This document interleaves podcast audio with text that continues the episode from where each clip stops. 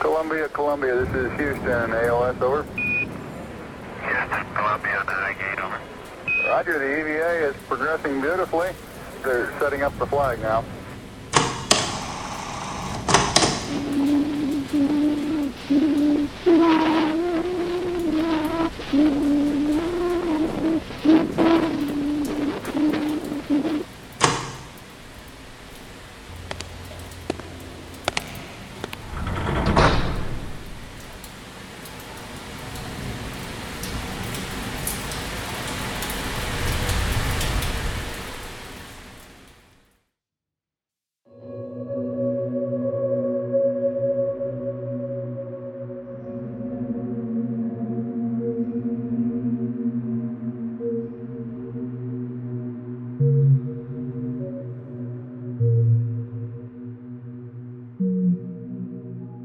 Hello，各位听众朋友们，大家好，我们是来自中国三线城市的声音，把耳朵还给大脑的过载电台，欢迎收听新一期的《异常事件备忘录》，我是马叔。我是你们的基爷，我是丁丁，虽然开头气氛让你有一些压抑，但是还是要提一下，我们异常事件备忘录是基于我们听众老爷们跟我们积极互动投稿所得来的这么一期节目，跟我们讲述的呢都是大家的个人经历啊，或者有一些道听途说朋友的经历来这儿传递给我们，然后再分享给大家。所以跟大家强调一下，我们的投稿方式是。可以发送邮件到过载电台的全拼 at sina.com，把你的一些神秘体验、一些令人慌乱和感动的梦，还有你情绪或者心理上的一些问题，都可以投稿来和我们交流。另外，还可以发送微信到我们过载电台六六六的微博账号。那么今天我们的第一个投稿就是讲述的一个在南方旅游的故事。哎，而且是一个古老的城市对，和一座古老的园林。嗯，那么同样呢，为了保护我们听众的隐私，我们就在这儿把你的姓名匿了。但是相信你听到这个故事，会知道这是你投的稿子。嗯嗯我们还是以听众的视角来讲述这个故事。那第一个故事，我们现在就开始跟大家分享一下。我们收到的投稿是这样的：今天想分享我的一个算是灵异体验的故事给过载电台和朋友们。其实也不一定是灵异吧，我平时不太相信这些。我爱听这类的故事，但觉得大部分都可以用巧合来解释。嗯但是这次事情呢，就在我看来太过巧合了。这个故事没有太凶险的事情发生，我就先给几个关键词吧。我们刚才提到的古镇，还有闺房、嗯水榭，还有黑猫。嗯事情发生在我大学的时候，假期我和五个闺蜜一起相约去旅游。这五个姑娘，我们就叫她们 A、B、C、D、E，这样也好做区分。这个故事里只有两个人有戏份，取首尾就是小 A 和小 E。这次旅行同行的还有小 E 的男朋友，加上我，一共是七个人。这次旅游的目的地呢是苏州的周庄古镇，我们定了两天一夜的行程，晚上也不出古镇，就在那儿住了。小 A 平时就很擅长上网发现好吃的好玩的这些店呀、点呀、打卡的地方。这次呢，也是他事先就根据网上的攻略为我们定了行程，还预定了古镇内的一家民宿。嗯一看这个姑娘就是经常出去玩儿。这小 A 是吧？嗯，因为当时是在上大学嘛，所以大家哪儿来的都有，平时也见不到面，就约定好了时间。大家到达苏州后呢，就一起乘坐大巴去到了周庄古镇，顺利的入住了小 A 事先就订好的民宿。之前小 A 就说过，民宿老板听说我们都是女孩子，就特意给我们留了一间特别的房间，好像叫做绣楼。嗯，绣楼，哎，修楼，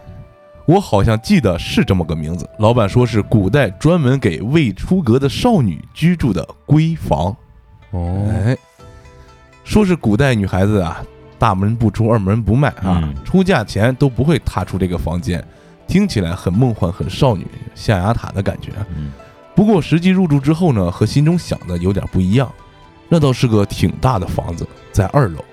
进门有个木质的、已经斑驳了的梳妆台，上面有很大的一面铜镜子，镜子已经锈到照不出人的模样了，只能照出隐约的影子。再往里面走呢，是一个超大的中式的床，啊这个我们韩堂主就比较有研究了、嗯哎啊，对，嗯就是木质四角带柱子，像个屋子似的那种。呃，这个如果没记错，应该叫什么床帐嗯床、床帐是那对些的啊。嗯有没有帷幔记不住了。这个绣楼光线不是很好，再加上这两件家具，实际上感觉有点阴森森的。嗯，不过我们都不是特别在意这些的人啊，也就打趣了一下，安置好行李就出去玩了。嗯，因为小 A 事先做了攻略嘛，说是有好几个网红的景点，其中有一个园子，也忘记名字了，晚上有灯。嗯，哎，灯展，我们就决定傍晚去。白天我们就在别的景点玩了一下，吃了晚饭才去到那个园子。但是我们走得慢了，实际到的时间比我们预计的还要晚。这个园子啊，都快闭园了。嗯我们赶紧检了票进去，发现这灯也和我们预期的不太一样，可能没有想的那么秀美啊。嗯园子很大，进去是个院子，种了很多树，灯是从树的底部向上打的，嗯，有各种颜色，但是透过树后都泛着一股绿光，对，嗯映出树的叶子啊，影子一晃，嗯很阴森。再加上这时候天已经完全黑了，我们就都有一点小害怕。嗯，院子呢连着一间屋子，我们进屋后看了一下，就是古代日常起居的陈设，嗯，大概是会客的地方。从这间屋子后面出去，又是别有洞天的一片开阔地。在这里，我们见到了一个带着小孩的一家三口。游览细节也记不太清楚了，也不重要，就不说了。总之呢，路线只有一条，嗯从入口进来，顺着规划好的游览路线，就会一直走到出口。嗯没有岔路，我们就顺着这条路一直走，走到了一片湖。嗯湖上有个水上长廊，长廊比较窄，走一个人有点富裕，两个人并排就有点挤了，嗯，摆手幅度就可能就是会来回碰碰撞那种。哦啊，那是确实很窄，嗯嗯所以我们就走成了一个纵队，鱼贯而行啊。湖上景致很好，夜里啊很静谧，大家都感觉很轻松，忘了刚才入园时候还有点害怕了。嗯这时候，我们看到长廊上有一个小岔口，往前走个四五米，有一个水榭。我们七个人就漫步过去玩儿。天黑了，远处看不清，我们走近了才发现，水榭的门上有一把古代的那种锁，插锁，嗯哎插锁，嗯但是又没有锁上，就是在那儿挂着，哦锁针没有插进去。这个看不出是让进还是不让进。嗯那我说呢，就算了吧。我个人呢比较忌讳这些，平时对这些未知的来源不明的东西也不怎么敢去碰。没有明确主人许可的地方，我肯定不会进去的。嗯，我是不太相信鬼，但是觉得还是要有敬畏之心嘛，哎也不好说是哪方面的事情啊。礼貌上来讲，就不要去冲撞了啊。我的这些小姐妹呢，跟我想法也差不太多，甚至有的比我还讲究这些。但是在这一天，小 A 的做法让我非常的惊讶，和她平常的感觉给人的感觉不太一样。嗯她一下子就上去，把这锁扯开，把水榭的门推开了。嗯我就赶紧叫住她，说不好吧，这样进去不太礼貌。别的姐妹呢也都这样想呢。这时候小 A 就好像缓过来点神儿了，就没往里再走。就是门推开了没往里进，哎嗯对嗯就为了弥补小 A 这个小冒失啊，嗯我们就把门给人关上，把锁子又给插回去了，嗯尽量还原到我们一开始看见那个样子，然后就退回了原路上，继续沿着这个游览路线走。哦，从岔路退回来了，哎嗯但是经过这件事情呢，大家又开始有点紧张起来了。嗯而且这时候我们发现，我们已经很久没有见到别的游客了。嗯，哦，哦，那前面也说了，这游览路线只有晚上一条，哎，又是晚上，对是吧？按理说，我们在这个水榭待了这么一会儿，我们嗯后边的一家三口嗯应该已经赶上我们了，嗯但是并没有。我们自从走上这个水上长廊，就没有见过其他人，哦，我们都有点心里发毛。对，但是还强装镇定，互相打趣，就开开玩笑，化解一下尴尬气氛那种。嗯同时就赶紧的加快脚步往前走。当时我们走的是一个纵队嘛，我们一边开玩笑还说，没准走着走着，最后那个人就没了，是吧？嗯虽然是开玩笑，但是我能感觉到，走在最前面的时候和走在最后面的时候，心里还是有点害怕。对，哎，嗯，其实这种古建筑很容易在晚上的时候营造出这种气氛。哎，这种氛围，嗯，嗯，嗯，他们从那儿出来以后呢，也记不清楚到底又到了哪儿了。在逗留欣赏一个镂空装饰的墙的时候，这种镂空的漏景，这种这种其实白天看比较好。啊嗯嗯，突然有个姐妹就尖叫了一声，原来不知道从哪儿突然窜出来一只黑猫。黑猫，嗯，这想起来我们丁丁说那黑猫，嗯哎，对，这回可把这几个女孩都吓害怕坏了啊，嗯也无心游玩了，就想着赶紧走出去。嗯这个时候，有人甚至就提议咱们原路返回，从入口回去得了。啊，哎嗯，但是大家一合计说，已经走了这么久了，从这儿到出口可能比到入口要近，可能快出去了就。哎对，最后就决定接着往前走，就不再逗留了。嗯，于是我们赶紧就往前赶路，然后那个黑猫竟然也紧紧的跟着我们。嗯哦，哎，我们就互相安慰着说呀，这黑猫不是不吉利，是来保护我们之类的，嗯，就跟丁丁又跟丁丁说的那一套一样了。嗯哎虽然几个女孩子很害怕，但是小易的男朋友很喜欢猫，嗯在那儿一直逗这个小黑猫玩儿。嗯但是小易就很害怕了，就让那男朋友说：“你别逗这猫了，咱们赶紧走吧。”嗯说不定啊，就是因为你一直逗它，这猫才一直跟着我们呢。嗯嗯，结果这男朋友挺有意思，不仅不听劝，我们边走他边逗，到后边还把那猫还想抱抱。嗯这时候小易就有点崩溃了，就非常着急的跟你说：“你今天要是碰它，你就别碰我了。嗯”感觉这走向有点像言情剧了，是吧？这小易的男朋友才不再逗猫了，嗯他们就加快速度又往前走，感觉过了好一阵儿，这黑猫才不再跟着他们。哦，然后就一直走，又到了一个院子，看见了几个外国游客在那欣赏地砖儿哦。哎，终于见着活人了啊！嗯别管是洋人、中国人了，嗯也就算松了口气。这走没多久，也就到了出口了。哦，这顶算是游览结束了，哎，这游览就算结束了。呃，长出一口气，哎，嗯等于是虚惊一场，有点自己吓自己的感觉，是吧？嗯是对，其实这么说呀，就是古代这种园林，尤其是富家的园林，你想，它一般都是一个家族在那儿修的嘛。嗯嗯它这个设计为什么现在游览路线是这样给你规划，而不是让你自己去走？因为它有很多的这种设计是经过一些风水的，风水也好，它嗯考量也好，嗯不会让一个陌生的人轻易的走到你这个园林里边，还能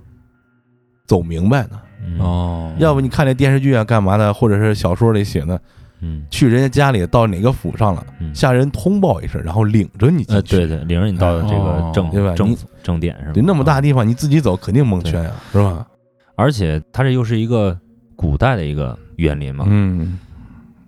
听老人说，晚上离水远一点，别管是活水还是死水。啊哦，所以说这个事儿还是值得推敲的。 嗯，你要是深想的话，其实有点害怕。哎是哎，但是故事还没有结束。嗯虽然之后呢，他们出了景区，在古镇逛啊，也就没碰见什么奇怪的事情，嗯又去酒吧转了一圈儿。嗯，不过只有我一个人喝了酒，哦然后就一块儿回到民宿了，去那个秀楼了。啊行，包括秀楼啊，他们一共订了三间房，嗯房间是这样分配的啊：小易和男友住一间，小 C 和小 D 住一间，我和小 A、小 B 我们三个人住秀楼。等我们回去住的时候，发现啊，这个秀楼的门锁跟我们刚才经历的那个水榭是一个款，都是那种古老的那种嗯插锁嗯哎插锁，有点坏，不太好开。嗯老板给我们讲了个诀窍，还是弄了半天，最后还是被小 A 给打开了我。的天，哎，想起来白天看过那秀楼有点阴森，嗯我们三个就这会儿有点发怵了。嗯不过发现老板给这房间安的是这个白光日光灯，嗯哎，就是一下冲淡了那种阴森的气氛，晚上反而比那个自然光要好一些。嗯，对，哎这一晚上呢也没什么特别奇怪的事情，就是挺累了，洗洗涮涮就赶紧要睡了嘛。不过呢倒是也没什么，聊着聊着天就睡着了。嗯嗯哎嗯，这一晚就算过去了。转天呢，又玩了一天，就各自回学校了。嗯，可是等他们回到学校之后，发生了一点点小怪事儿。嗯这个小 A 呀、回去以后病了一场，而且很奇怪，得的是一个妇科病。但是我们都知道，小 A 是一个特别乖的那种女孩儿，当时甚至还没有男朋友，嗯就是非常适合住那个我们所在的秀楼的那种黄花大闺女。嗯嗯得这个妇科病也有点让人匪夷所思。嗯虽然不是什么大病，后来好了，但是后边又得了子宫囊肿，哦啊，这做了手术又好了。不过这都是几年后的事了。哦总之啊，就想一切应该都是巧合。不过回想起来说，如果我们当时进了那个水榭，会看到什么东西？这黑猫到底是因为小易的男朋友一直逗它才跟着我们，还是就是就要跟着我们，是吧？嗯嗯还有就是小 A 在秀楼住的时候，是不是沾染了什么东西？嗯我们听完这个故事呢，猛一个感觉就是有点儿没有那么大的波澜。哎，嗯，但是你如果是晚上听的话，你闭上眼睛，想到他陈述的每一个细节，你就会觉得有一点儿，有点瘆得慌。嗯，有点弄不明白事儿。对，嗯嗯，因为这就他提的这几个关键词嗯，是吧？夜间的古园林，嗯，然后有一个水榭，水榭，有铜镜，还有黑猫，哎，这几个哪个都是恐怖片必备元素，对对是对吧都得有对对对啊。不是也经常有传言说的故宫里边有什么地方不能进啊？哎，对对对对，或者有一些大户人家怎么着啊、不是传言，现在依然不能进。啊啊，，对， 嗯，八十八号这一块儿是吧是 吧？就是刚刚马叔讲完这个故事以后，我就回想我当时去苏州园林的时候，嗯去拙政园啊，我也去了，啊，你们去那都大园子，那国家级的那都嗯我是去，我去说实话，我去拙政园的时候，看外面的一些就是屋子外面的一些景儿的时候，感觉还是不错的。因嗯，为那天天气晴朗，我也跟着媳妇儿跟着孩子，没什么感觉。但是我进到每一个屋子的时候，它也有一些屋子里面是是卖一些、这个、纪念品什么呃的纪念品。对那当然嗯书也画呀什么对的，，当然也有一些屋子里面是展陈着一些呃已已已故的那些世人的一些蜡塑啊什么的，嗯就这，些东西。就进到那种屋子的时候，本身就是很压抑的。对，咱也不知道为什么，就是非常直观的一种感官的一种感觉。因为古代的房子挑高比较低，反正有那种感觉。采光也不好，嗯，是，反正老家里边儿，如果老家房子不翻盖的话，也得有一百多年了，嗯这给人的感觉就是比较潮湿的那种，啊，是，尤其是那种木质结构啊什么的，石头啊什么的。对，但是我去欧洲的时候，见到那些古代的那些遗迹啊，嗯，或者又是那些教堂啊什么的，嗯倒是没有那种感觉。因为嗯，不是一不是一种人住的呀，对是吧对一个是民居啊，因为人家如果说欧洲那边如果真要是想给你出点什么事儿，就直接刚了，不会吓唬你的。但是话说回来，就是我在欧洲住的民宿，嗯也是在那种小平房、小胡同里边的那些房间，嗯口口搜搜的，就感觉比较阴森。哦，咱们录过一期嘛，其实嗯后面我还有写，但是没写完啊，嗯。不知道啥时候还能讲。啊先把其坑挖上。啊对对，其中有一个就是我们定了一个靠近原始森林的哦一个小村落，嗯它背后就是那种黑压压的那个树线树林，啊，大对，森林，嗯，对，嗯就在这个树林下边有这么一个村儿。我当时到那儿的时候，应该是晚上八点多，那就已经黑的不行了。特别黑了已经。嗯，它距离那个旅游的景点大概开车要五分钟。嗯，然后这时候我没烟抽了，我想去买包烟。嗯那你我肯媳定妇买儿不着啊。我媳妇儿在房间里边就不愿意让我出去，因为她觉得特别害怕，嗯就有点像那种德州电锯杀人狂啊，啊就那种就那种感觉。就经典恐怖片儿那种，而且那天还是下了雨的，嗯哎呀， 他那胡同啊嗯，正好我租的那车就跟那车一般宽。嗯结果我倒车，我进车，然后再到去那个景点儿小卖部买东西，嗯反正费的时间挺长的。他特别揪心，然后给他把所有的门锁都给他锁住，把所有的灯都给他开开。嗯嗯，还是环境造成了心理上这种对波对动对。嗯其实说，其实说巧合，其实也算是巧合啊。就这个故事而言，哎，对，其实你要是仔细想，也确实细思极恐。嗯嗯是不过我们这个投稿的这位听众，他一直怀有一个敬畏的心，这个是值得对对肯定的。哎对，嗯，我不尽心，但是我很敬重没对没事儿，别去瞎捅咕啊这对对很重要。哎，啊，也是提醒所有的听众，如果说你去景区的话，不让动的就别动。哎，对，嗯嗯。嗯我们下一期《异常事件备忘录》呢，会给大家揭示一下为什么有些东西你不能动。哎对嗯。那么我们下面要分享这个投稿呢，也和居所有关，嗯但是是一个现代的故事。哦对，嗯，让鸡爷跟大家分享一下。这个故事的名字呢，叫做《谁想进我的卧室》。嗯故事发生在二零一七年的十二月的北京。这则故事的主人公是一位我们的女听众，她曾经在北京生活过一段时间，后来可能她的丈夫有一些工作上的调动，嗯后来搬出了北京。嗯这就是她在北京的时候发生的一段小故事。嗯那么还是以第一人称来讲述这个故事吧。我之前在北京买了一套小户型的住房，嗯这套房子是在东五环外的一个挺大的社区，嗯咱们为了让这个东五环外的北京听众住得更加安稳一些，嗯就不提是哪个社区了。啊反正挺大。 对对，是个挺大的社区。我是从一对小夫妇那里买的二手房，啊，房子买过来之后呢，也没有怎么装修过，家具也基本上是原样，嗯只是添了点儿小家具。原来的装修风格是那种整体的深棕色的色调。有点这个那现在流行的那种新中中式式那种感觉。嗯我住的这栋楼是在小区的边儿上，在南面有一栋五层的矮楼，嗯再往南就是一条小街，这条小街是主要一些业主在这儿停车的地方。哦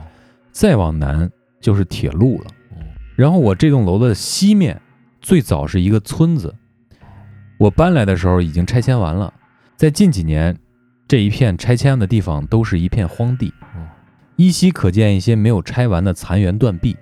刚搬来的时候，晚上还能听见有唱戏的。哦后来我才知道，应该是村子里面人办白事儿发出的声音。哦我家是住在七层，朝北朝西的这样一个户型，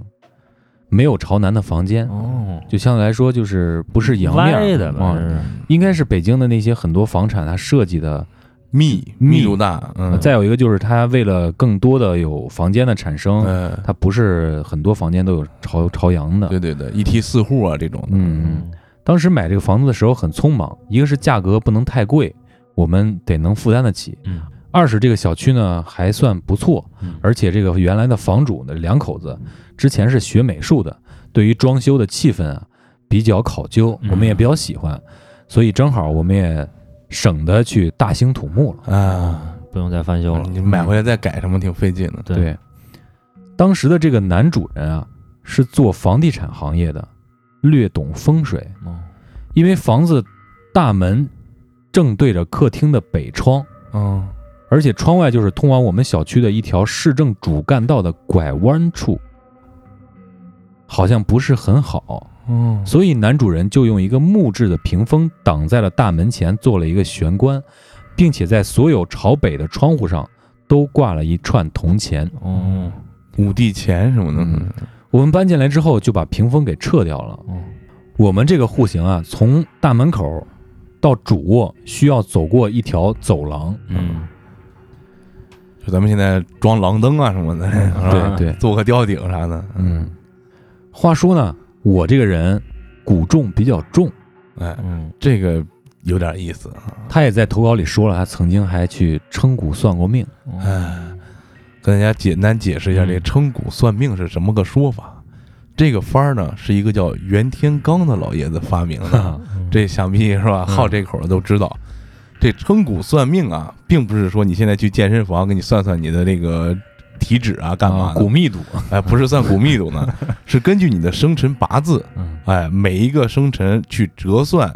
一两二两的这样，嗯最后你生辰八字加起来，嗯你几斤几两的骨重，嗯，这骨重越重，你的命格就越好。就是命越硬。哎，嗯对嗯呃不一定是硬，就是命格好。嗯，哎，嗯这反么正就个是说法。好呗。对，说人对命好，但是哎，嗯所以呢，我也就属于女孩子里边胆子比较大的，啊嗯哦平时呢也喜欢听什么鬼故事，男的都害怕，我都一点都不怕，哎没什么反应。嗯，所以呢，在这方面，我感觉自己有点缺根筋，嗯就是不是很敏感。嗯，嗯这个阳气比较阳性旺啊。对，在二零一七年十二月，我们全家除了我以外，都已经搬到了我老公工作的城市。我一个人在北京处理一些剩余的东西。那段时间，由于房间里搬空了所有的物件嗯，我下班回家之后就习惯把这个主卧的门反锁住睡觉。啊，安而全且一点儿。对而且因为是冬天，为了保暖，从电梯出来到我家这个小楼道这边儿有一个门，这个门也是关着的啊。这天晚上我回到主卧玩了会儿手机，就准备睡觉了。大概是奔十二点钟的时候，我听到我们家大门有钥匙开门的声哎音，呦，吓死了！那是一种一串钥匙在哗啦啦响的一种声音。嗯，然后我很确定我听到的就是插进我们家锁眼儿产生的动静儿在那儿转呢。啊，还有门把手有那种按压的声音。嗯哦，从力道上，我感觉应该是一个男的。哦，那去那声儿，我当时已经关灯躺在床上了，在黑暗中，听觉是特别灵敏的。我就想，是不是哪层的邻居嗯，的男主人喝多了，啊喝多，了，爬错了楼层，把我家当成自己家了？嗯，我就仔细听，在楼道里那个小门啊，哎，有没有响过？嗯，因为如果走错了，他就还会再动那个门。啊，嗯对对，开门再咣当一下子什么的，对对对，而且这个门他也形容了是一种铁质的门，嗯甭管是出去还是进来，都会发生非常大的声音。就是一般楼道都是那种自封自关闭的那个，这儿杠，啊嗯，防火门，嗯，就是说，如果有触碰这个门的声音的话，那就是走错门了，然后就走了；嗯哎，如果没有，他就觉得应该是小偷。嗯哦嗯，溜门撬锁的，对，这个钥匙开门和拧动把手的这个声音啊，持续了很短的时间。但是因为我在黑暗之中，就感觉这个时间特别的漫长，嗯，自己特别的害怕。但客观的回想啊，这段时间肯定非常的短，然后就没有声音了。嗯，而且最重要的是，我一直等待的那个外边那个门的声音没出现，一直没有出现。哦，嗯，也就是说，开我家门这个人一直没有走。嗯，嗯，当时我就有点特别紧张了，整个人躺在床上一动不敢动，两只手握紧拳头，都出汗了，嗯，浑身僵硬到有有一些疼。但我非常确定这是现实，不是我做的梦，嗯，而且也没有被鬼压床。我就竖着耳朵继续听，有没有其他的声音。不知道过了多久，我甚至都开始自己怀疑是不是那人已经走了，我没听到那个门的响。哦，因为等的时间也太长了，我的困意也就开始上来了，心里边那个防线可能也稍微往下落了一点儿。就在这个时候，我听到了非常清晰的声音，就是来自主卧门把手被掰动的那个哎声音，呦我去，吓死我！这凉了啊，凉了，凉了啊！外加还有几声掰门把手的那种声音。嗯，我当时马上就抓起被子蒙住了头，并且闭住眼睛，屏住呼吸。我当时主观还是觉得，如果是个小偷，肯定是来偷钱的，啊，嗯谋财的，我就先保命就行。嗯，可是这门把手啊，响了三声之后就立马安静下来了，之后再也没有任何声音发出。嗯，我这时候还是蒙着头、闭着眼睛的，什么也看不到。这一切就这么安静下来了，好像什么都没有发生。不知道过了多久，我就睡着了。嗯，这心也是够大的。嗯。 不像我们上一期讲梦，然后惊醒了，直接瞪到天亮。对，第二天早晨醒来，我第一件事就是给我老公发微信，确定他和我的家人没有回北京。嗯，也就是说什么呀？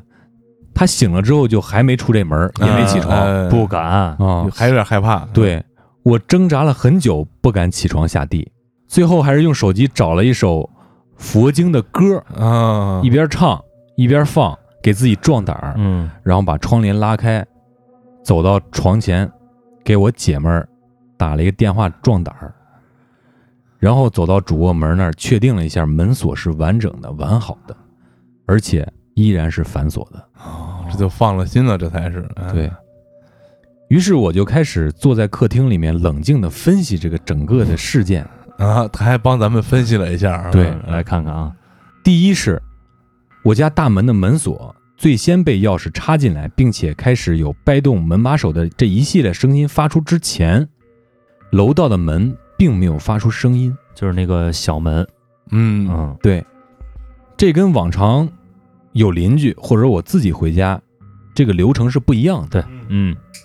第二，我家大门响过声音之后，我并没有听到客厅里有任何动静，尤其是客厅通往卧室的那条道儿没有任何的动静。因为我家铺的是木地板，平时如果有人走过那条过道的话，肯定会发出声音的。咯吱咯吱的。嗯，嗯，第三，我在考虑是不是邻居家的声音，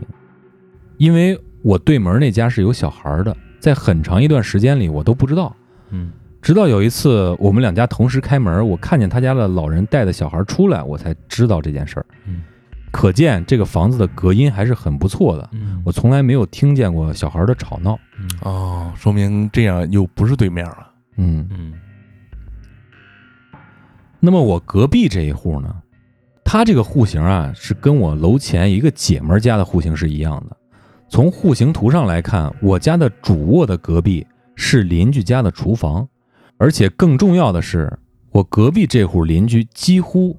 没怎么住过人。哦，在我这套房子住了六七年这段时间里，我只见过他们一次。嗯再有就是，有一年过年，他们家有人在这儿住了一阵儿，其他的时间都没有人住。嗯嗯，看到这儿的时候，我就想啊，你确定你见过隔壁这家人真的是人吗？嗯你这属于瞎扯淡了，无稽之谈，这 确有实点有点 扯淡啊。嗯石头不过审了，你这。 当然，我后来也壮着胆子去次卧、客厅、厨房、厕所所有的地方都检查了，连大门的门锁我都检查过了，锁都是毫无损伤的。嗯这件事儿后边还有一个事儿，但是我们先分析一下啊。嗯我试图给你一个合理解释，嗯为什么？嗯因为你把房子搬空了，嗯你这个声音很可能是哪儿传出来的呢？楼下或者楼上，哎因为你这个门呐、它都是实况的，这个开门的声音通过这个混凝土传的是非常清楚的。嗯为什么你没有听见走路的那段声音？是因为那个中间比较空，但是你想房门跟你主卧的门那金属来回晃或者门来回动，嗯那个声音在晚上是非常清晰的是。嗯因为楼上走路你听不见，但是打个麻将你能听见。为什嗯么？那桌头挨着跟呢地面是连着对的。对对哦是这个是很有可能的。啊，对而且人在地上走，如果说不蹦的话，哎不使。劲跺的话，这个声音基本上传不下来。哎，嗯，对，有一种尖声吧，尤其你家又搬空了，这种回响是比较严重的。哎对对多好的共鸣腔所以说楼上楼下邻居这样是可能性比较大。啊！嗯对，但是，嗯就在我准备写这个投稿之前，我跟我老公聊起来了嗯。聊完之后，我就发现我头皮有点发麻。嗯，我们聊到什么了呢？就是几件小事儿。嗯第一件小事儿，就是我们这层啊有一个大三居的邻居，曾经在这个小区的院子里面抓过一只小刺猬。嗯用纸箱卷着它，放在电梯正对的那个地方。嗯后来被我老公发现了，拎到楼下放生了。为此，邻居还找上门说：“这给小孩玩的，你什么多手？”嗯哎我扔了干啥啊对嗯我老公是东北人，他对这些事情啊，小动物这些事情啊略有耳闻。嗯，他说这刺猬啊不能随便抓，虽然当时我不知道为什么随便抓，但是这时候他跟我说了，就说这只刺猬，他们有一个家族，大概有三四只，哦，就住在我家楼下的这个花园里面。嗯，这个花园是在我们这栋楼的北侧，嗯也就是我家客厅和厨房，还有次卧正冲着这个下边。哦，而这只被抓的小刺猬呢，我老公说他之前见过，哦就有一次晚上加班回来，发现这只小刺猬在我家客厅下面那个花坛周围想过一条路，哦他就看着这小刺猬从中间穿过去了，没有发生什么危险，于是就回家了。后来我们小区的物业修整这个花园，我还看到挖出了一个洞，哦，这个洞啊不大，但是比较深，这很明显就是小动物挖的窝。哦，但他这个没说明白啊，嗯就是这个刺猬这个动物啊，它是有灵性的，哎，而且这个灵性是它这个家族的这种灵性。嗯如果说你把它拿走的话，家里剩下的这其些他的家里的人可能会非常担心，嗯，这就会有一一些些事情事情发生。嗯，剩下家里的刺猬，我这再细说就到出马仙儿那一块对儿了。 对对对对，嗯，那还有别的小事儿？嗯。第二件小事是我们刚搬过来大概三个月左右的时候，我去香港出差，买了一双鞋，嗯当时回家比较着急，没有把鞋拿到屋里来，嗯就放在门外边了。第二天出门的时候，发现少了一只，少了一只，嗯右脚不见了，左脚还在。当时跟搬来的邻居也都不熟，绝对不会得罪哪个邻居或者得到报复什么的这样的事儿。啊但是后来呢，就剩一只鞋了，而且丢鞋这个事儿啊，鞋的谐音不是很好，啊不吉利，丢了就丢了，我就把另一只鞋也给扔了。哦，这个第三件事儿是，有一天晚上我在小区里遛弯儿，看到了一个拖着很长尾巴的动物，动作非常的敏捷和迅速，钻进了花园子里。嗯但我觉得不是猫，因为我家里养过猫，这种体态和速度绝对不是猫。而且我老公也说，他在这小区里面见过黄鼠狼。黄大仙，哎呦，你这又是刺猬又是黄鼠狼呢，是吧？还丢一只鞋，嗯这讲完了，就把刚才我那个推断推了一下的感觉。嗯首先，其实他说的这个前提啊，就是说之前旁边有个拆迁的村儿，对嗯，这个有拆迁的村儿，说明他们这片地很可能也是拆迁的，或者是村子旁边的树林啊什么的土地啊、树林啊，嗯甚至是一些坟地有可能，对，很有可能，很有可能。而且他也听见过晚上村子里面办白事儿嘛，嗯，而且我觉得这个整个这个故事讲完以后，给我的一个最大的感觉就是，他把他们家其他的东西都搬走了，这个不说啊，嗯这个是很正常的，搬家嘛。最主要的是他们一住进来把那屏风就把挪了屏风撤了，哦，动气了。哎，有可能。这就嗯可能会有一些不对的事情。其实这个让我想到一点啊，就是在首都的这些人民的居住环境啊，确实堪忧。嗯相相对恶劣一些，因为我姐也在北京，我也住过她的房子，嗯而且之前像张晨儿张总嗯啊也在北京租的房子。嗯那个小区的设计啊，为了更大的面积，为了容人嘛，容，对对对对，就这个就设计的真是千奇百怪。嗯，我记得有一天是我妈在北京帮我姐出去看房子，想买套房子，嗯也是挑那些自己经济能力能负担得起的。嗯，我妈就说啊，我一进那门儿，我头就晕，嗯嚯，嗯为什么？就是真的很小，嗯而且挑高也低，嗯，而且设计的，你想价格便宜肯定是没什么洋面儿，呃对嗯也不通透，嗯，是那样的。嗯，其实这种户型非常非常多，嗯，对对对，你大城市人口密集，你你要有取舍，就只能这样了。对，嗯，说到住，我觉得咱们以后应该专门拿出一期节目来，好好说说这个住的事儿，把那个韩堂主请过来。呃，对对对，韩堂主把那房子里布局这一块儿跟大家唠唠，对是对有必要的。对，非常有必要很。有必要啊、嗯而且回头让他在工作工作室也给看看，是吧？而且我刚过年以后不是就搬了新家吗？嗯我在搬新家之前，我的发小就跟我说，嗯，你入住之前，如果说你在意这些事情的话，你就在你入户门的这个地板下面撒一点朱砂。哦，如果说你不在意的话，也没所谓。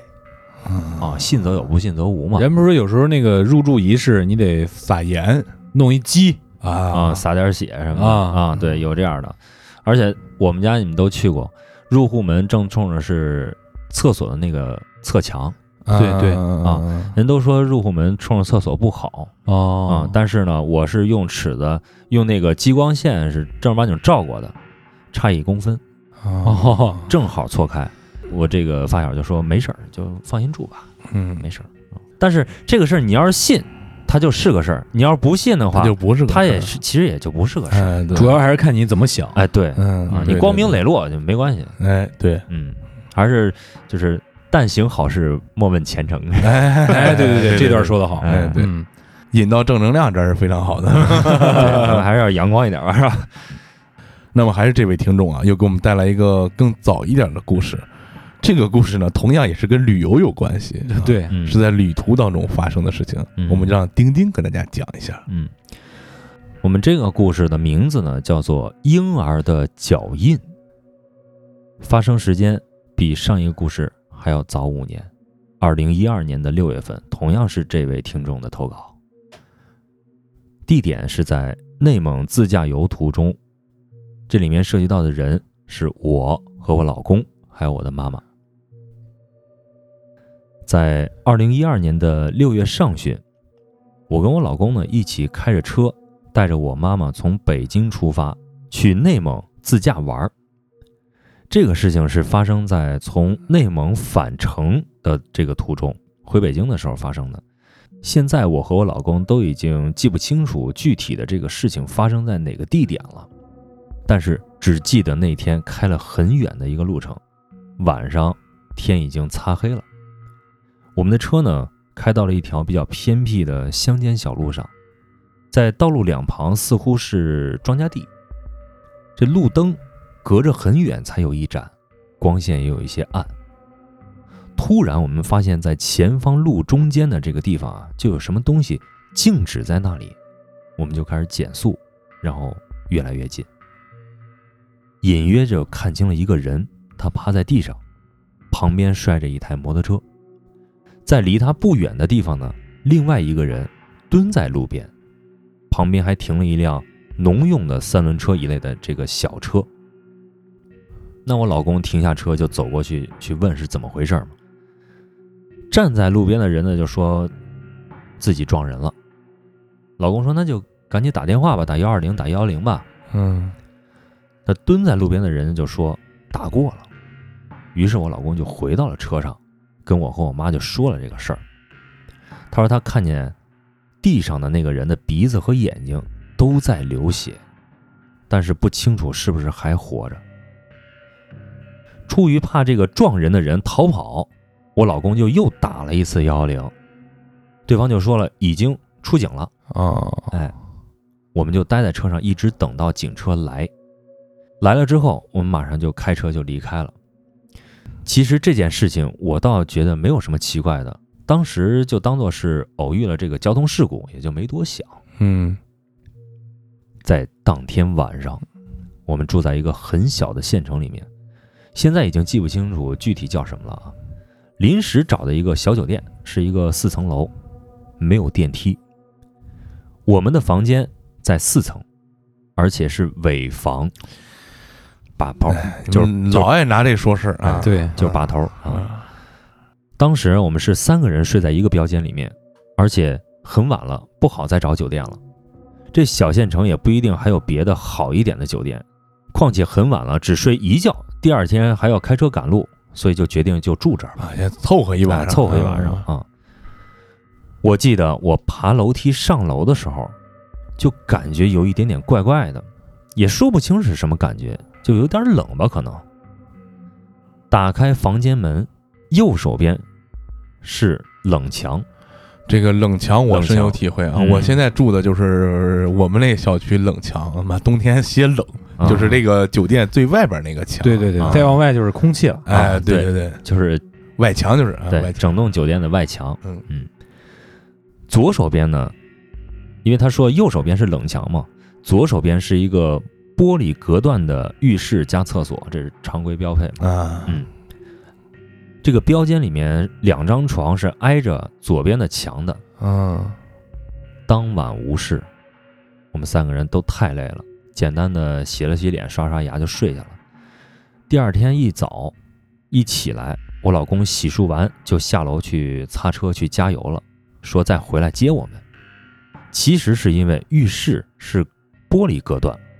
我妈妈有洁癖，天天都要洗澡的，她不方便，所以就出去了。啊，这好理解是吧？嗯这个时候重点来了，我在房间里面收拾行李，我妈先去洗澡。她洗完，轮到我进浴室洗澡。等我洗完澡，站在浴室水盆前照镜子的时候，我妈妈在房间里面就喊我，问我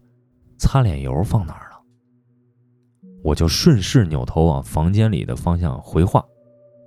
这个时候，我的眼就瞄到了浴室和房间之间的那面玻璃隔断上，有一个很小的脚印。因为我妈妈刚洗过澡，浴室里有蒸汽呀、那个脚印就看着特别特别的清晰，高度啊，在比我头略高的一个位置上，是右脚。嗯，不是那种穿鞋或者是穿袜子的脚印儿，就是光着脚的脚印儿，脚丫子，啊嗯，就是是脚脚丫子，嗯而且注意很小。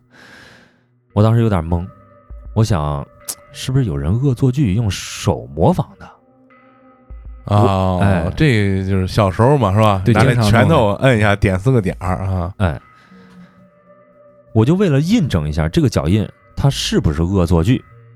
我就用自己的右手啊，在这个小脚印的下面也按照小时候的这种玩法模仿了一下，然后我发现这事儿不对。嗯第一，我的手算是女孩里非常小的手了。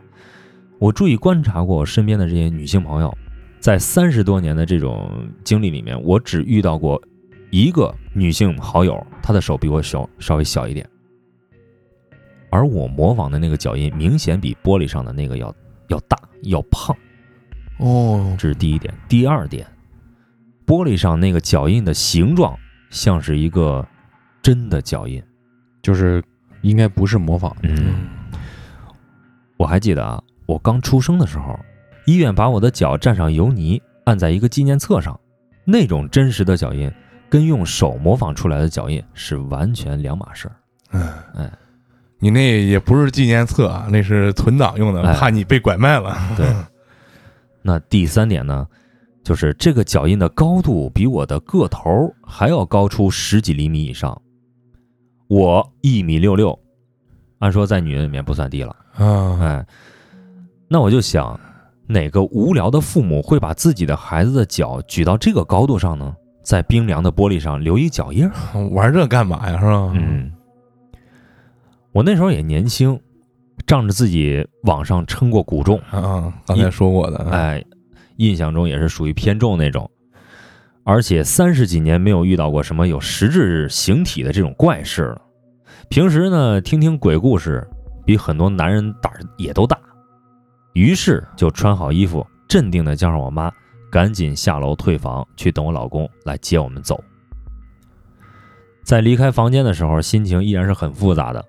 感觉是逃出了那个房间。嗯，有意思的是，那天早起洗的热水澡，六月份了，天也不是说很冷了。等我老公开车回来，我坐上车，跟我老公说我想喝杯热咖啡。我说我觉得特别特别的冷，老公就摸了一下我的手，两只手冰凉。而坐在后排的我妈却说刚才的热水澡洗得出汗了。嗯，哎呦，我冷，你也冷，我我说完这个以后，我感觉有点发凉。这个手发凉啊，嗯肯定是你神经特别紧张，嗯哎，对，不见得是有什么问题发生。嗯对哎这个首先是你在神经紧绷的这一短暂的时间里面，你想逃跑，对精神高度的集中、嗯高度的紧张，所以你的手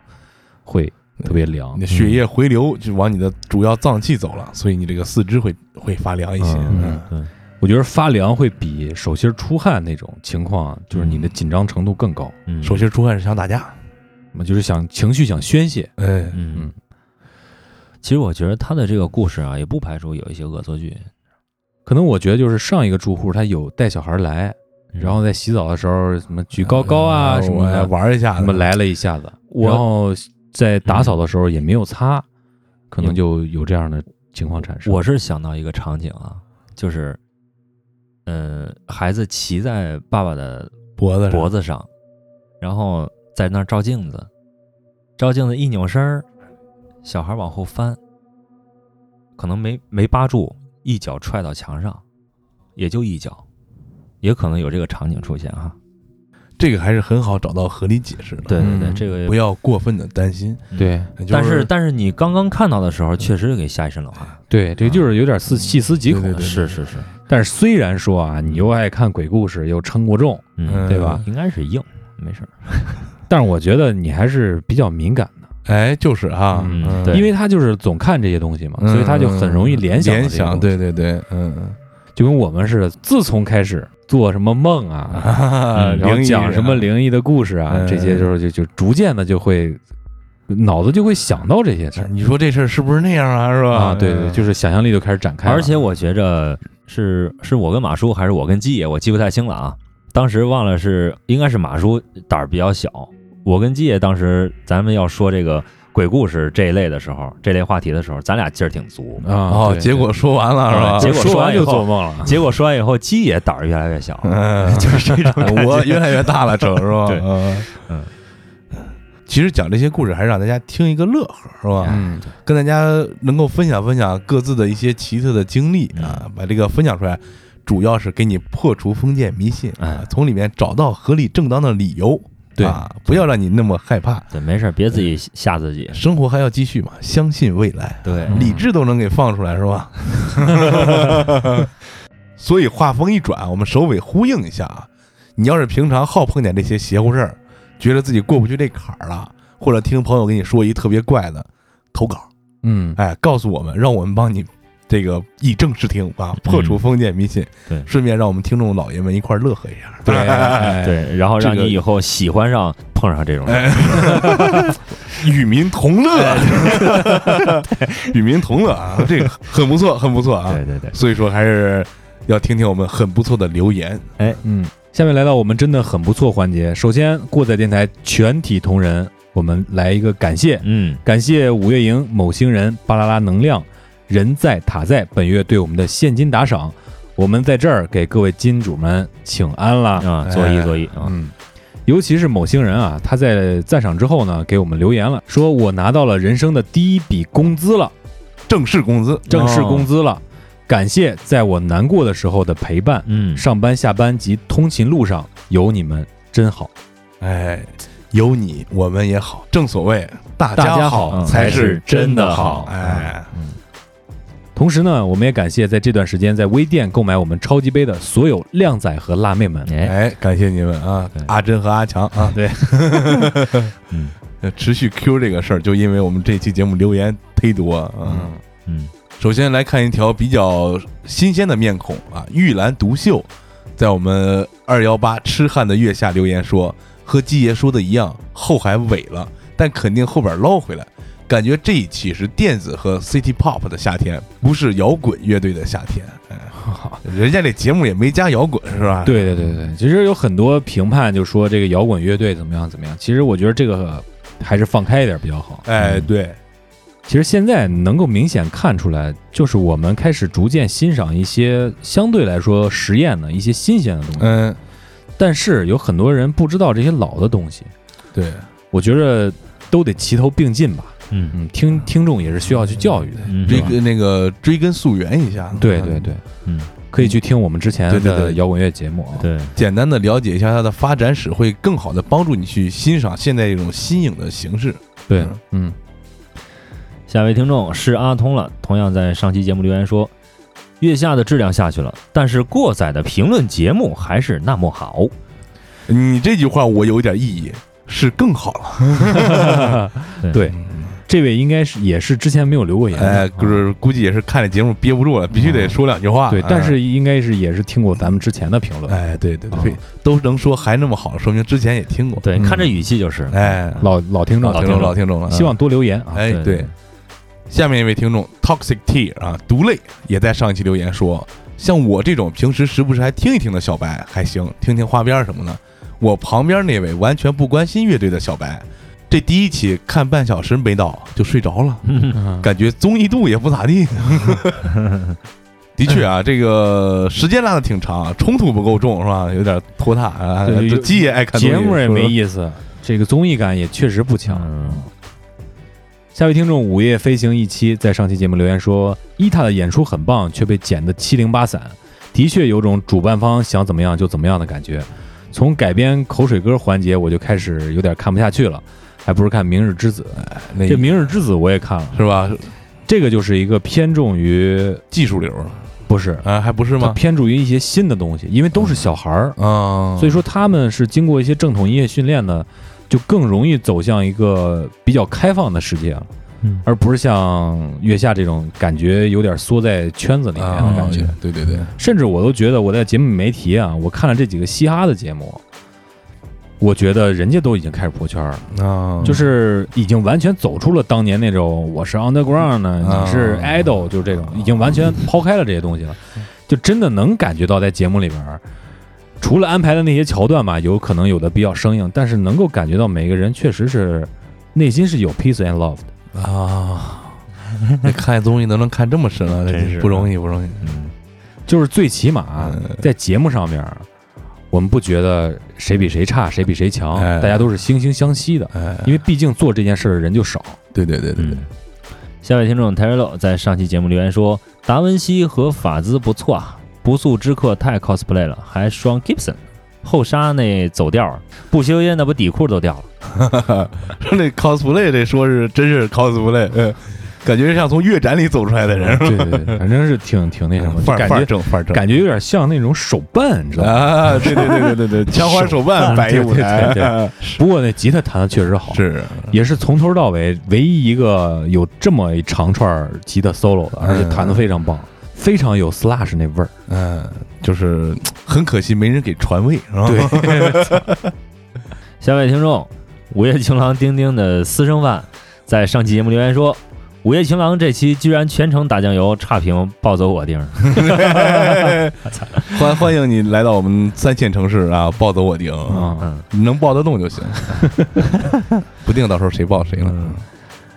我有点怀疑，你知道啊吗我有点怀疑这 Stu 和这私生饭是一个人儿弄了俩号儿。哦，一方面表达自己真实的那个情感啊对，另一方面假装是我们。 啊，在这跟我们侃侃而谈，对对对。那么我们下面就来听听 Stu 的留言，是吧？嗯，他在上期节目留言说，不是专业迷无法带着优越感看节目。当然，马东也绝对不只是想把乐队的夏天给专业乐迷看。哎，那是，对，这种亚文化是否能出圈儿，摇滚乐是否能够被更多的人接受，有多少年轻人会因此爱上玩乐队，才是这个节目存在的最大意义。本来很期待鸡爷激情开喷，没想到节目录的还挺理智。虽不能要求每个乐评人都能像张亚东或者鸡爷、马叔这样从专业的角度理性的分析，但二十三岁的去指责中年人油腻，中年人对年轻人摆资历说不够 underground，这些跟音乐完全不相关的屁话，让“专业”这个词儿变味儿了。哎，热搜是有了，但是关注点不是在音乐本身，对那些认真用心做音乐的、做乐队的和充满热血的乐迷来说，这都是可悲的。 对对，最后 Q 一下我最爱的三支乐队 Manary、Hyper Slash 和康姆士。啊，Hyper Slash，我 好，嗯嗯，好，就他这段分析，真的能把咱们节目想表达内容补充一下。哎，嗯对，就是说这个东西其实它的意义是有的，嗯，但是这个里面为了博得眼球的这些嗯点找的，反而脱离了。有点尴尬啊，有对点尴尬，对，但是话说回来，为了博得关注度，哎，娱乐圈是无所不用其极。对对对，嗯该献祭就得献祭嘛。马东还没说跟媳妇儿分手的事儿。嗯， 你这个圈儿破的挺好，回头聊聊啊嗯。那我们新任金主睡不醒的某星人也在这一期留言了，他说新一期还没看，但《霓虹花园》我真的不可，云音乐已经提前屏蔽了， 那我也没听啊，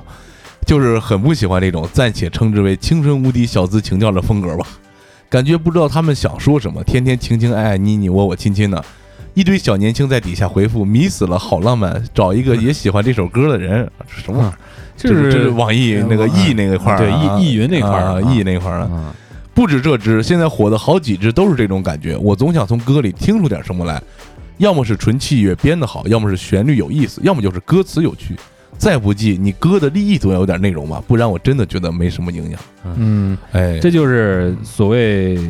对音乐比较挑剔的听众。嗯，也对这个播客比较挑剔的，所以说哎跟我们这 儿，哇塞谢谢谢谢您，谢谢您。这波夸的可以。嗯下一条留言无极六兽，他在上期节目留言说。没听节目，赶紧发个留言嗯啊怕你们评论把我这节奏带偏了。啊，赶紧说一下我想说的。首先，第一季的时候，终于觉得有一帮有思想、有情怀、又懂摇滚乐的人，愿意做点正经事儿了，嗯让摇滚乐流行于大众之间。哎，虽然作为老乐迷，看到那些因为月下才知道新裤子、面孔刺猬的摇滚乐迷时笑而不语，不管怎么说，这是个好事儿。哎，对，作为一个十八流的业余乐手，我明显觉得人们爱看乐队演出了。嗯哎，这真是好事儿啊。嗯，到了第二季，截止目前，所有的乐队悉数登场，个人明显觉得导演组有点膨胀，剪得明显面目全非，乐队被控制的感觉非常强烈。综艺有台本儿，主持人有台词儿，这事儿很正常。哪怕五条人，谁敢说他不是刻意安排的呢？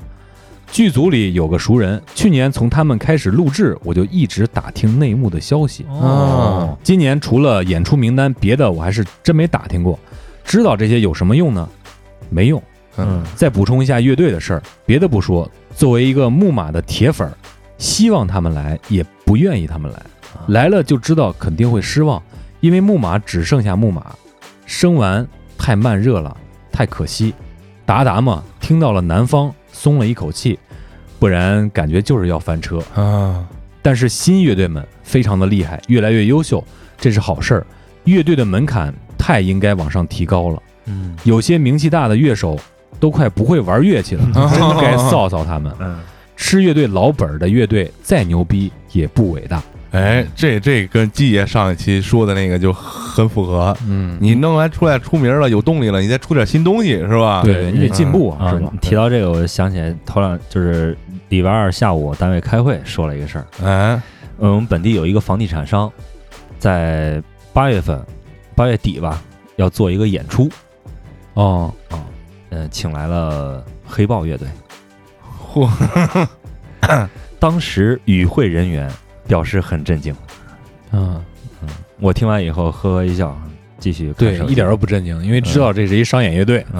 哎真的没啥意思了。嗯，那我们来接着看留言。下面这条留言来自船长，我的船长，这一看就是丁尼生那块儿了。他在这一期留言说，王朔坏蛋调频这么多年，音乐上面还真的能和糖蒜差不多。主持人说的对，真的是听的挺多的，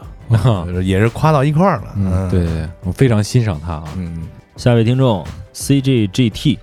在一百一十七期福岛便池案留言说：“我的天哪，浩哥这是掉便池里了吧？声音咋这么飘渺？这个这确个。实是掉便池里这了。技术失误就不是人掉，是是是鸡爷把人踹扁是吧？ 那那期真是太对，尴那尬了。那期非常尴尬，嗯对对对对那是麦克风没麦克调风好轨道没调好。对，嗯继那期之后，浩哥就不怎么来了。而对对。 下一位听众，杨洋洋牙痒痒，在二百一十七期梦六中留言说，无意中发现了过载电台，最近上班就连续的听，就像发现了宝藏。之前也非常喜欢那些在北京的顶流播客，发现过载一点儿都不逊色，而且内容涉及非常广、非常丰富，有意思。节目做的也非常认真讲究，也推荐给身边爱听电台的同事，会持续关注的。哎，点赞就就喜欢您这样的，不仅是留言啦、关注啦，还推荐给身边对对同事，啊还得啊安利，哎，还得安利。回头您再充一会员，不 是？回头您再当一金主爸爸，这事儿就齐全了。啊还弄一杯子，啊，哎，就回活头我们活好了得就出什么东西都都都哎安排上啊。对对对， 你要你要你要是。就像这种听众有这种觉悟的啊，嗯买杯子您加一备注，我们给你赠两张 CD，嗯，你俩这个劲儿应该收一收了。 快没赔 CD 干净了， 快没 CD 哎我们要要和某些商台有有区别。下面听众香浓卡布奇诺在一百九十期《天使之歌》留言说：“听到这期节目已经是八月了，但是 Hero 前奏一起，瞬间回想起年初武汉以及全国医院一线发生的感人故事。感谢天使们，有幸中国有你们，有幸我们的身边有你们。”这是非常正能量的一条留言，也说明我们的节目做的也非常正能量。哎对对，嗯嗯，那段时间要不是大家伙儿拿着劲儿嗯给大家做这些节目，其实我们可能现在这电台都凉了，也赶凉了。嗯，那那段真是真是太伟了，太伟了，嗯天天累得跟狗一样。嗯，下位听众金贝月色在二百一十七期梦六留言说，那一段割耳朵时耳鸣的配音，差点让我把耳机线给拽断。 啊，啊其实接我我是真的不知道那时候应该加什么音效 了，你知道吗？嗯 啊，所以我就来了个人工耳鸣，哎呀，然后我给他回复了一下，我说你应该换一个真无线耳机，嗯以没得剪是吧？然后他就又留了一条，嗯，他说二次补刀啊，我的心好痛。就在上个礼拜，我的无线耳机被我女儿当做玩具装在她衣服口袋里，然后被我媳妇儿放洗衣机里给洗了。 按嗯现在这些电子产品的质量啊，这玩意儿你晾几天应该还能用，是吧？说不准，说不哎说准，不 不准，说不准，因为带电池了，哦，嗯也说不是准啊。 那么好，我们真的很不错环节就先给大家播讲到这儿。哎，非常感谢大家给我们的积极互动和大家精彩的留言和你的这些非常牛逼的 idea，让我哎，们对，对，大家可以关注我们的微信公众账号“过载电台”的全拼，也可以关注我们的微博“过载电台六六六”。最近呢，我们的官网上线了啊，哎嗯但是非常简易，只能有一些导览，哎还有一些收听节目的情况啊。嗯，我们的网址是 overdrive o v e r d r i v e 点儿 s i t e site 嗯 overdrive 到 site。如果大家觉得我们节目做的还不错，想支持一下，可以在我们的微店购买我们的超级杯，嗯还有直接成为我们的金主爸爸。大家还可以在爱发电平台用文艺复兴的形式来包养我们，成为金主。最后呢，我们还是要呼应一下节目开头，嗯我们的投稿邮箱是过载电台的全拼 at sina 点 com，嗯，同时你也可以加入我们的微信群，也在我们的微信账号里面有一个神秘的进群按钮，也可以在微博和各个平台通过私信给我们你的投稿。哎，那么本期节目就在这儿跟大家说再见了。我们是来自中国三线城市的声音，把耳朵还给大脑的过载电台，我是马叔，我是你们的鸡爷，啊我是丁丁，哎就这吧。拜拜。拜拜